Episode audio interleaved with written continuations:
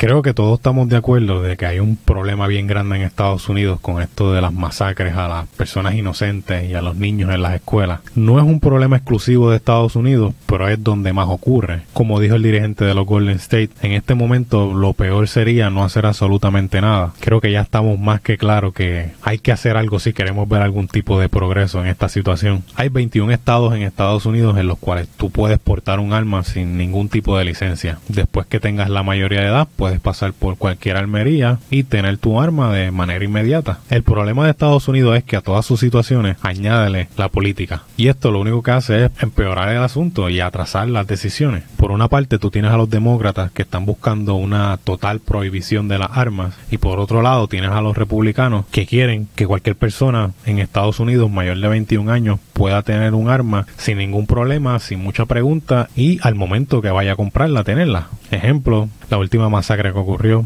súper lamentable, en una escuela donde todavía los números siguen aumentando. La última vez que verifiqué estaban en 19 niños y dos maestros. Para mí Puerto Rico está en un buen punto medio en esto de la ley de las armas. En Puerto Rico tú puedes portar un arma. Según esta última ley, es obligatorio el background check que ya estaba. La diferencia es que ahora, en vez de 120 días que se podía tomar, ahora antes de 45 días te tienen ya la respuesta de que si se te otorga o no la licencia de armas. Hay algo que se removió de la ley. Era algo que no era obligatorio, pero sí me gustaba de la ley y era que la policía podía pasar por la casa de tus vecinos, podía pasar por la casa de tus amigos, familiares y preguntar por cómo te encuentras y preguntar si esa persona estaba apta para tener un arma. Y estas respuestas, créeme que influían mucho en la decisión final de otorgarle la licencia a una persona. ¿Cuál es el problema que tienen estos 21 estados con la simple idea de hacerle un background check a las personas antes de otorgarle una licencia y un arma? El ejemplo que ellos dan es que un ciudadano se puede encontrar en una situación en la cual percibe que está en peligro, ya sea en su trabajo,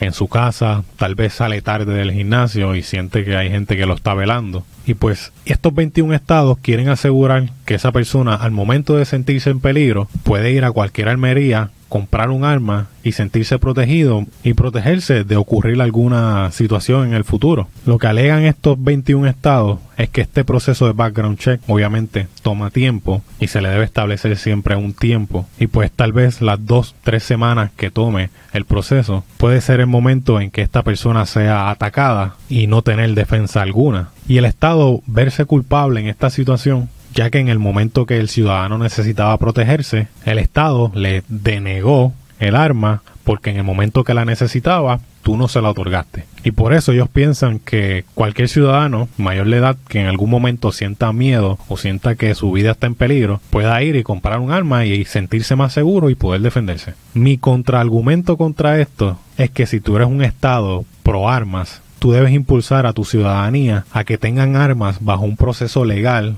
bajo un proceso con background check y que no estén esperando a que se encuentren en una situación de peligro para entonces pensar en adquirir un arma. Parte del análisis que se hizo en otros estados, donde sí tienen regulaciones y donde sí hacen los background check, es que también esto ayuda a evitar que las personas bajo un arrebato de cólera puedan obtener un arma de manera inmediata. Que el tiempo que toma el background check pueda ayudar a la persona a enfriar su cabeza y este proceso puede ayudar a que se disminuya la posibilidad de que una persona pueda tomar una acción de la cual luego se pueda arrepentir. Aquí solamente estoy tocando el tema de cómo se debe empezar a trabajar este problema existente y frecuente en Estados Unidos de las masacres. Esto es sin tocar otros temas de los cuales puede ayudar, como el aumento de la seguridad en las escuelas. Eh, ¿Tú sabes cuántos veteranos ahora mismo están sin trabajo en Estados Unidos? Que se les puede dar un trabajo de seguridad en su escuela local y proteger a esos niños. Pero como dije ahorita, todo se convierte en política y hace unos años atrás se propuso algo parecido y pues los padres estuvieron en desacuerdo, principalmente los demócratas, como dije, todo se convierte en política y la idea de que un veterano tenga un arma larga en una escuela donde asisten menores, pues no les parecía muy seguro. Pero ustedes me dirán cuáles son las opciones, qué se puede hacer,